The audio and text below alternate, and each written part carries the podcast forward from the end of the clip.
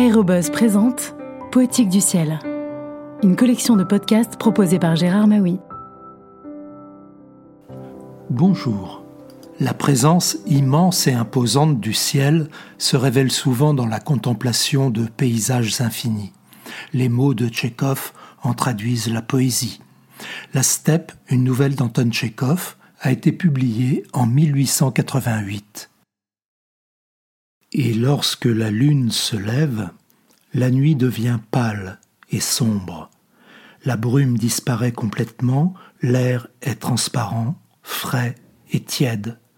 On voit tout très clairement, au point de pouvoir distinguer les brins d'herbe folles au bord de la route, et très loin, les crânes et les pierres qui parsèment la steppe. Sur le fond clair de la nuit, les silhouettes mystérieuses, rappelant des moines, paraissent plus sombres et plus menaçantes. De grandes ombres marchent dans la plaine comme des nuages dans le ciel, et si on scrute longuement le lointain mystérieux, on y voit se dresser et se chevaucher des silhouettes vaporeuses et fantasques, un peu effrayantes. Si on lève les yeux vers le ciel, vert pâle, constellé d'étoiles, pur de tout nuage et de la moindre tache, on comprend pourquoi l'air tiède est immobile, pourquoi la nature tout entière est aux aguets et craint de bouger.